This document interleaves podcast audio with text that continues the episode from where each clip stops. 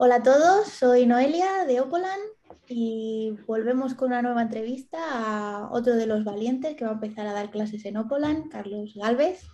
Eh, hoy tenemos por delante una entrevista que promete porque no solo vamos a conocerle, sino que también vamos a tratar temas que estoy segura que os van a interesar. Eh, Carlos, ¿cómo estás? Muy bien, ya cumplido con la mayoría de la OPO por hoy y la verdad es que agradecido y muy ilusionado con este proyecto de Opolan, la verdad. Agradecido nosotros de tenerte también. Eh, cuéntanos un poquito quién eres.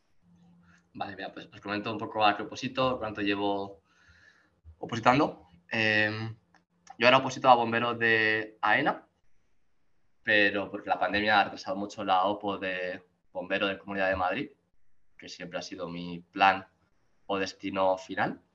Y bueno, yo empecé a opositar en abril de 2018, o sea, ya llevo tres años y medio, una tontería, mientras trabajaba de jornada completa de ingeniero de caminos, que es lo que estudié, y decidí empezar por opositar a operador del cuerpo de bomberos de Comunidad de Madrid, porque al final pues requiere la misma teoría básicamente que el bombero de campo especialista de toda la vida, pero no exigía tener carnets, no exigía físicas, era más fácil de compaginar. Y bueno, pues en esa prueba me quedé dos puestos de entrar. Y ahora, pues 2020 y 2021 ha pasado sin hacer exámenes, así que AENA se ha metido en el camino. Y nada, la clave es pues, tener el caso cuanto antes. ¿Y cómo es que cambiaste de ingeniero a opositor? ¿Cuáles fueron las razones? Vale, es un tema un poco delicado. Eh, un poco te comento primero mi parte personal y luego cómo se vivió en casa, que eso también tuvo tela. Eh, antes de nada, quiero dejar claro que cualquier estilo o plan de vida me parece respetable, pero yo digamos como que sentí que después de haberme esforzado en pues, eso, bachiller, la universidad, el máster, mm, para poder ir de Erasmus, etcétera, como rollo, ve a muerte a por esto y tendrás esta recompensa me sentí un poco decepcionado cuando salía de la empresa privada, ingeniería, eso de hacer pues, jornada completa, horas extra, vivir para trabajar, mm, sentía que me estaba dejando muchas inquietudes y pasiones por trabajar. Y eso intenté compaginarlo con aquello de lo que yo competía, que era powerlifting, deporte de fuerza. Pero ese tenía que precocinar todo el fin de semana, llegar del trabajo, el tupper, pasar al perro, dormirme a las 9, levantarme a las 5, abrir el gimnasio antes de las 7. Eso para hacer algo aparte de trabajar y no era viable. O sea, mi novia me mandó al médico porque me dormía de pie. Eso, no era normal. Y dije, tú vales para estudiar, entrenar, oposita. Primero apareció bombero por las condiciones laborales y luego ya llegó la vocación bomberil y aquí estamos. Y en casa eh, fue un poco sorprendente, es decir, a ver, ¿de dónde viene esto de bombero? Tú que siempre has sido de, de legos y de mecanos, era o arquitecto o ingeniero de caminos. Y bueno, les ha costado un poquito de entender que ha, surgido una nueva vocación y que a nivel profesional o de vida pues ahora tengo otras inquietudes. Y toda esta experiencia tuya estudiando, todo lo que llevas ya a la espalda, ¿te, sirve ahora para opositar de alguna manera? Eh, sí, pero la verdad es que todo el tema de técnicas de estudio, que ya comentaremos luego si quieres, em, no tiene nada que ver con cómo estudia la gente en general.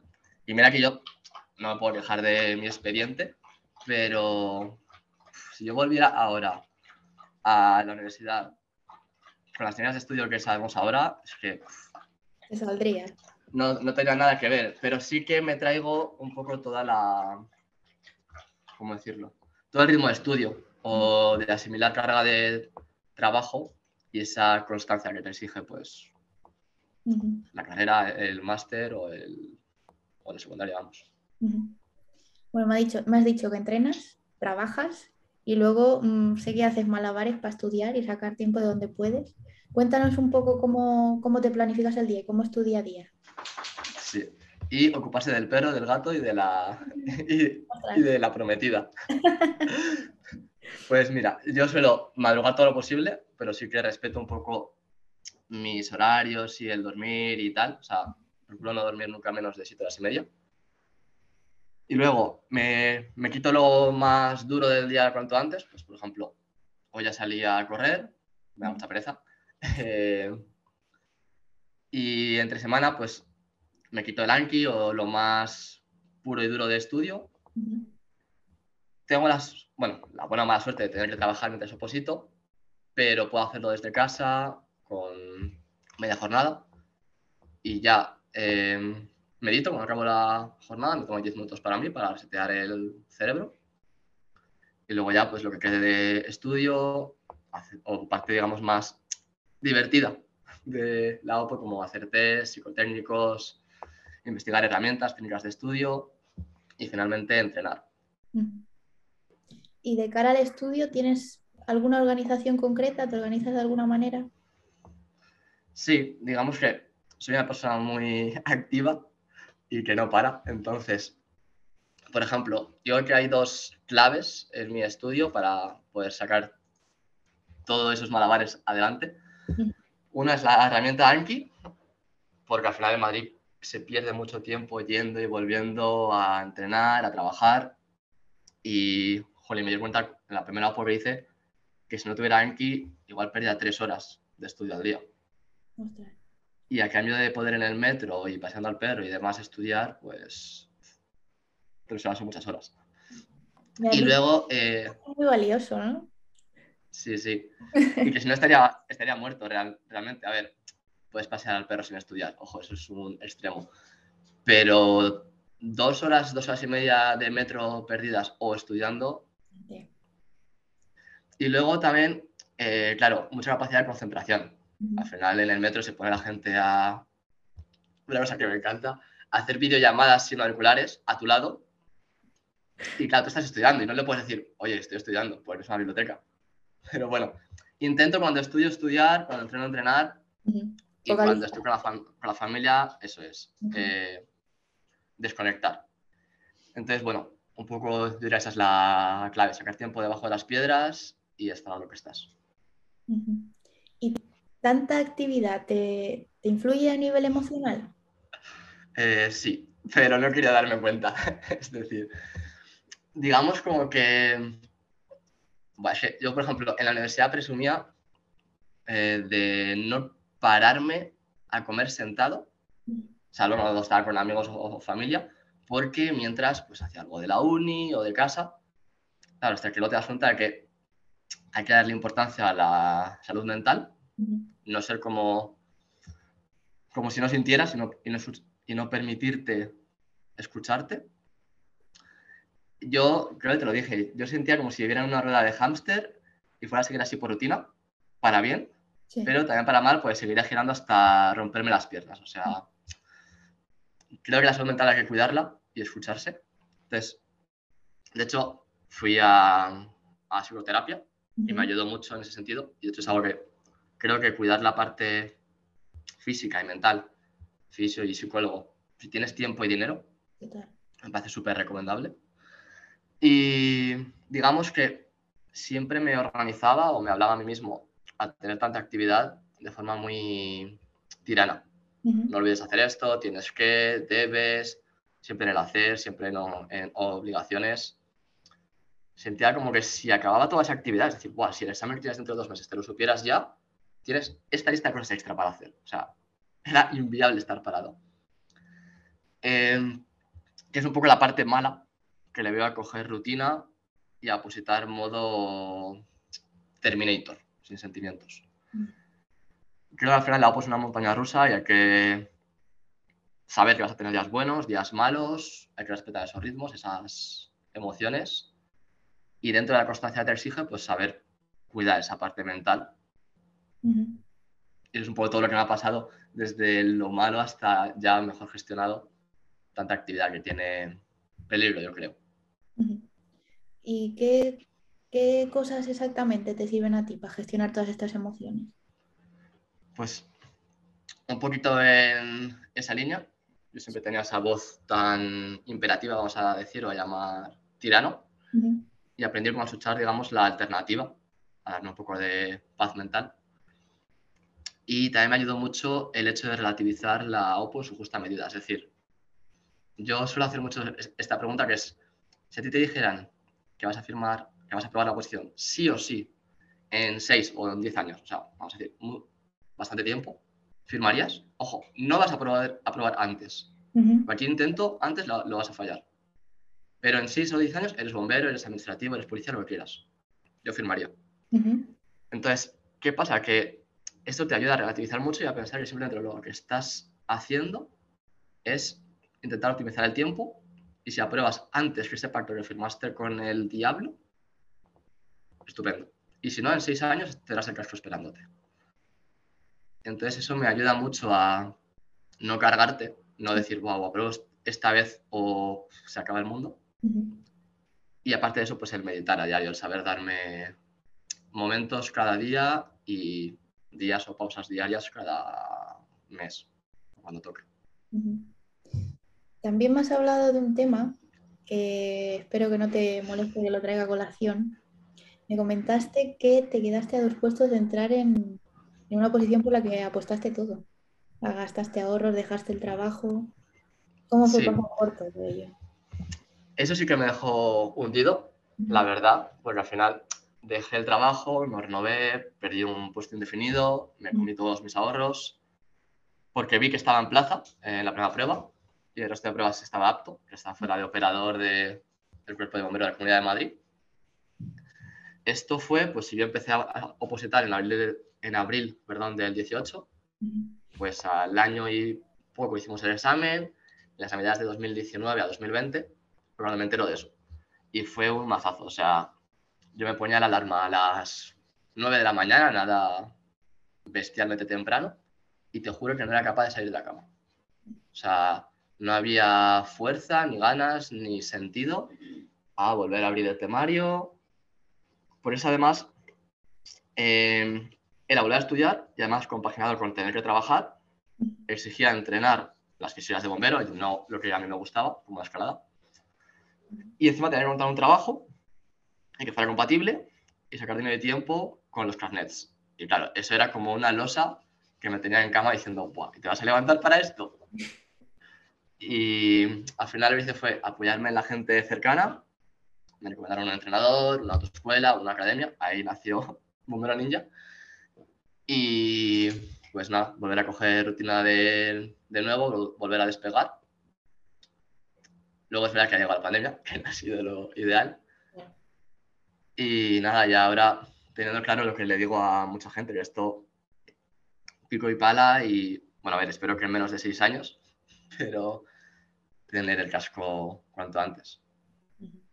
Al final, en conclusión, apoyarte en gente que sabe. Si conoces a gente que está en ese camino o gente que ha probado la OPO, preguntarle, decirle cómo salir de ahí. Y al final, no sé, me gusta mucho este mundo es que se crea como familia, como piña. Y la gente va a estar encantada de ayudarte. Entonces, por así decirlo, sacaste fuerza de, pues, de tu entorno, ¿no? Eso es lo que te ayudó a salir adelante. Sí, eso es. O sea, yo digamos que yo ahí no tenía fuerzas para investigar cómo empezar a estudiar, con quién entrenar, eh, qué, me, qué, me, tocaba hacer ahora, cómo sacar los carnets. Y entonces fue como, mira, paga esto aquí, apúntate aquí, ve ahí, habla con esta persona. Y ya fue como si me echaran a rodar y yo ya seguí rodando hasta el día de hoy. Al final, sí. yo creo que tiene mucho valor eh, el poder salir de ello y seguir tirando para adelante. La verdad que chapo, chapo por ti, sin duda. Eh, bueno, a ver, y vamos a cambiar un poquillo ya de tema. Vamos a dejar un poco lo, triste. vamos a enfocar un poco tu. Bueno, lo triste no, ¿qué pasa? Que es una historia de. La parte dura. La parte dura. Claro, la parte dura, mejor dicho. Eh, vamos a hablar un poco de ti como tu perfil de profesor. Y me gustaría saber por qué realmente te has animado a dar clases en Opolan, por qué te unes al proyecto. Vale. Mm, creo que dos cosillas. La primera siempre ha salido como de mí el querer, el querer ayudar. O sea, siempre soy como esa referencia de no entiendes algo, te lo explico, o no entiendo algo, no entiendo algo voy a preguntarle a Carlos. Y luego a nivel de Oppo, es verdad que es se dice lo que es una competición, en comparación con pues, la universidad, el colegio y demás. Pero yo suelo decir que prefiero quedar por delante de alguien en una carrera porque yo corra más que porque yo le ponga la zancadilla. Eh, es decir, eh, yo voy a dar clase, a mí me gusta dar clase, a mí me, me va a venir bien porque si memorizas mejor todo lo que preparas una clase y la explicas. Y aparte me sale el hecho de querer compartir todo lo que ya tengo maquetado, estudiado de esas leyes. Y ese, por ejemplo, de, de hecho, un, un, compañero de OPO empezó hace poco y me dijo, jo, pero es que hay una academia donde te venden el Anki y tal. Y dije, ya, pero a mí me gusta hacerlo yo, se me queda haciendo, hacerlo yo. Y me dijo, ya, pero sabes que, Carlos, tú llevas tres años y pico opositando y la regla que tú te inventes, por, por ejemplo, el código fonético, con esa experiencia no es la misma de regla pocha que me invente yo. Oye, lo mismo al hacer mnemotecnias y tal, que no es lo mismo con unas letras inventarte recut, que no te dice nada que decir cutre. Que ya pues, te dice algo más, ¿no? Ya ha quedado. Y dije, jo, pues eso tengo que compartirlo. Y al final, un poco es eso, el querer compartir lo que tengo en mi cabeza ya estudiado, maquetado, y no solo de temario, sino también de técnicas y herramientas de estudio. ¿Y cómo van a ser tus clases? Cuéntanos un poco cómo vas a enfocar las clases en vale. Nopolan. Mira, pues un poquito lo tenía pensado en la primera clase, que ya lo hemos estado esbozando mi directora de, de vídeo. ¡Qué mala! ¡Qué mala! Eh, presentarme brevemente al principio, las técnicas de estudio. No me quiero demorar mucho con ello, entonces pensaba colgar documentos donde la gente pueda ampliar información en la medida que lo necesiten y que me acribillen a comentarios o pidiendo lo que necesiten más, ¿vale? Qué bueno. Plantear el orden de las clases y luego pensaba empezar con la Ley Orgánica 307 Maruja Anónima de Igualdad uh -huh. y la 104 Atracón Diana de Violencia de Género que esto, para quien no sepa eso, es código fonético, ¿vale? Y, y luego ya veremos si me meto en Constitución, Estatuto de Autonomía de Madrid, EBEP. Y más, más detalles en general. Una cosa que me gusta mucho, que he visto de otros profes, es los primeros cinco minutos de las clases, hacer un resumen rápido de lo importante del anterior, como si fuera una especie de arrastre, un sistema de arrastre. Y luego al final del curso, del tema, de la ley, depende de cómo de amplio sea, en una clase resumir o ver todo lo importante, para que quien lleva muchas vueltas pueda o ver los primeros cinco minutos de cada clase y luego buscar el punto concreto donde quiere ver cómo explico ese punto o ese detalle, o cuando lleves antes del examen, el último mes, verte en una sola clase todo el repaso de la ley, ¿no? Muy completo. Muy y luego eh, también pues buscar como preguntas, ¿vale? Creo que al final de la clase siempre viene bien decir, venga, pues esto nos lo pueden preguntar así, como si fuera una especie también de test o, prueba, lo que hemos visto. Y luego a nivel, por último, del enfoque, mmm, profundidad a muerte, o sea, enfoque 100%, válido para cualquier perfil, ¿vale? Y simplemente tú ahí, con criterio propio, que juzgues en qué momento de la OPO estás y si de todas las reglas para memorizar todas las palabras o todos los conceptos te vas a meter en tu temario todas o solamente las principales, uh -huh. las otras ya las habrás escuchado, luego algo, algo ya has ganado. Cuando lleves más vueltas, pues volver a la clase y seguir sumando conocimiento. Esa es un poco la idea. Uh -huh. Eh, por, por, cierto, has dado un detalle interesante que ya lo lanzo a, a los que nos estén escuchando, que, es el tema de los comentarios. En, eh, cuando veáis cualquier clase en Opolan vais a tener la oportunidad de justamente dejar comentarios y pedir feedback o lo que consideréis en cada curso. Entonces eso es un detalle muy chulo para poder interactuar con los profesores, para que podáis pues eso, resolver dudas, hacer comunidad, estar en contacto, eh, va, a estar, va a estar muy guay. Eh, y ahora, hablemos de técnicas de estudio. Ya que te veo ahí a tope de técnicas de estudio, ¿qué te funciona a ti? ¿O qué, qué podrás o qué nos, qué nos vas a, a, compartir? Cuéntanos un poquito. Vale, o sea, básicamente que te diga ¿qué demonios es eso de atracó Nacho a Diana y Maruja anónima, no?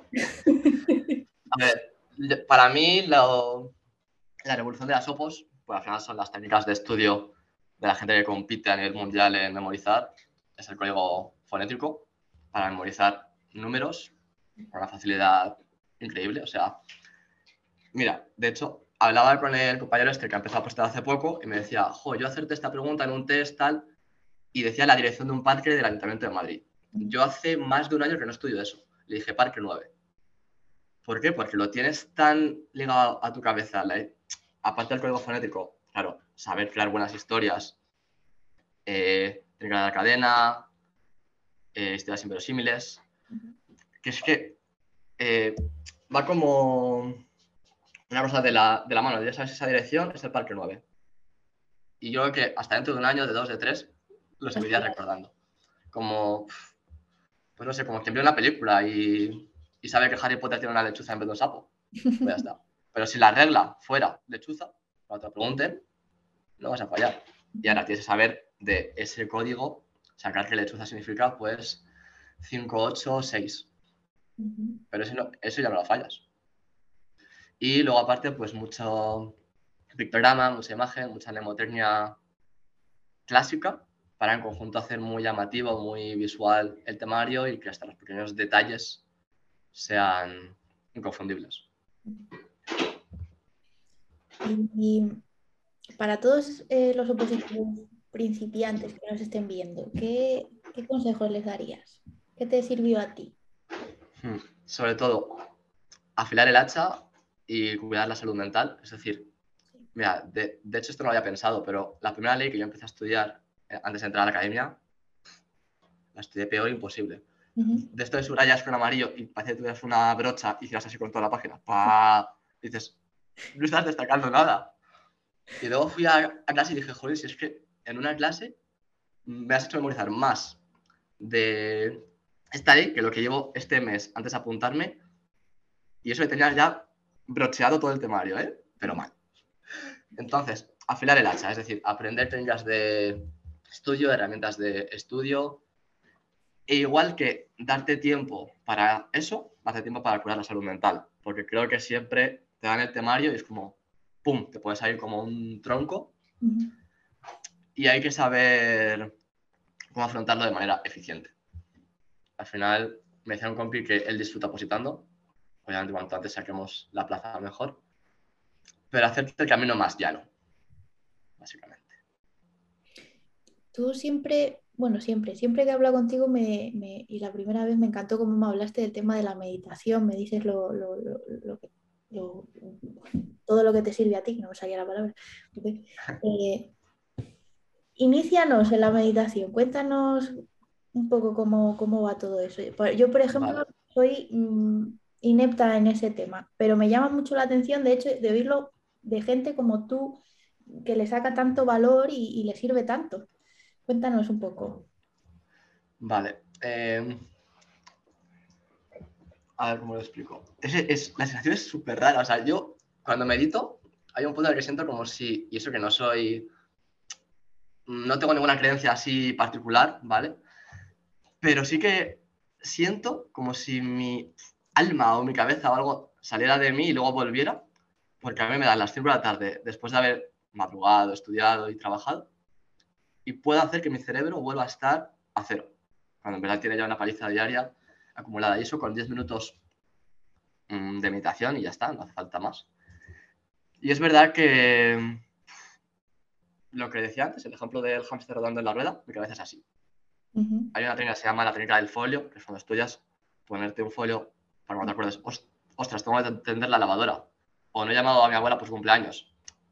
Claro, si lo haces en el momento ya te cortas el estudio. Pero si no lo apuntas, vas a tener todo el rato en la cabeza, llama a tu abuela, llama a tu abuela, llama a tu abuela, y lo vas a estudiar bien. Lo apuntas en el folio y ya está. Cuando empecé a meditar me pasaba eso, es inevitable. Y creo que la gente cuando empieza a meditar, porque mi novia me lo dice, por ejemplo, dice, jo, es que no puedo estar 10 minutos sin pensar en nada. Y es como, ya, no hace falta. Igual cuando vas a correr o, que, utilices en cualquier cosa, no vas de 0 a 100 desde el principio. Pero poco a poco, mmm, en la, en la respiración, en el entorno y para mí es una pasada, o sea, es el secreto de que yo pueda, digamos, ahora aguantar el ritmo que llevo de trabajo, de entreno, de estudio, Opolan y los mil frentes en los que me meto, es el hecho de haber aprendido a darme ese descanso. ¿Y qué haces? ¿Te pones en una habitación tranquilo, sin ruido, no? ¿Tienes alguna forma en, concreto o simplemente es eso, encontrar un sitio donde tú te sientas a gusto y te pongas ahí tranquilito? Pues lo pensaba desvelar en el curso de Mindfulness, ah, pero si quieres te hago ya el... No, entonces no me lo desveles, vale, ¿no? pero vamos, sin, desvelar el, el true top, eh, yo me tumbo, ¿vale? Hay quien lo hace sentado. Eh, yo me tumbo y es una especie de sueño lúcido, pero vaya, son 10 minutos. O sea, quiero decir, es que no le puedes llamar siesta porque realmente dormido has estado 3 minutos. Mm. Pero es eh, que haya poco ruido, centrarte en la respiración, ruido ambiente, gente pasando, el perro que ladra, no pasa nada, ¿vale? y tú centrarte en tu respiración, en el momento, e intentar cuando entre algo de fuera de tienes que hacer algo, decir, vale, voy a respirar y ya daré luego. Y eso, como 10 minutos para ti de no estar haciendo cosas. No me cuentes más. no digas más. que no te quiero fastidiar el curso. Y ya para terminar, eh, me gustaría que lanzaras un mensaje. ¿Qué le dirías a, tus futuros alumnos? Que me expriman. Bueno, y que, no se olviden, de ponerme buena nota, pero básicamente que me expriman, que revienten los comentarios, que si necesitan que les explique más de, por ejemplo, las tiendas de estudio, porque con el documento de cuelgue no les vale, o no les vale mi regla, pero claro, eso también hay que personalizarlo. Igual, yo te he dicho antes lo de Harry Potter, y aquí hay alguien que no sabe si Harry Potter tiene una lechuza o un sapo, o que es una lechuza, porque no ha visto el campo en su vida. Entonces, que si necesitan otra alternativa, que me pregunten, en definitiva, que se aprovechen. Y en la línea de lo que te decía antes, de lo del pacto con el diablo, de firmar, aprobar la en seis años, que esto hay que disfrutar del camino, es una experiencia más y si sigues ahí, ahí, ahí, al final consigues la plaza. Y estamos básicamente para hacer el camino más fácil, más llano y que llegues antes. Así que que se aprovechen. Ya sabéis. Ya. Chao. pues nada, Carlos, mil gracias. Eh, A ti. Jope, qué guay. Me ha, quedado un buen sabor de boca después de esta entrevista. Qué, qué ganas de abrir de verdad la plataforma ya, porque cada entrevista con profesores está siendo un lujazo, eh, va a haber mucho nivel, va a haber muchas ganas y eso, eso vamos. Ay, qué guay. Que nada, que ha sido un placer tenerte aquí con nosotros. Esperamos que sea la primera, pero no la última. Y, y nada, para los que nos estáis viendo, que sepáis que ya tenemos más entrevistas por el canal, os invito a verlas porque pues, son del estilo de Carlos, son presentaciones de profesores, tratar temas como el tema de la gestión emocional, temas de técnicas de estudio, eh, todas pues desde una perspectiva diferente y que, al final es lo que os vais a encontrar en Oplan, diferentes perspectivas. Eh, nada más por hoy y volvemos pronto con nuevas entrevistas. Gracias Carlos de nuevo y nada. A ti, un saludo. Que tengas buen día. Chao.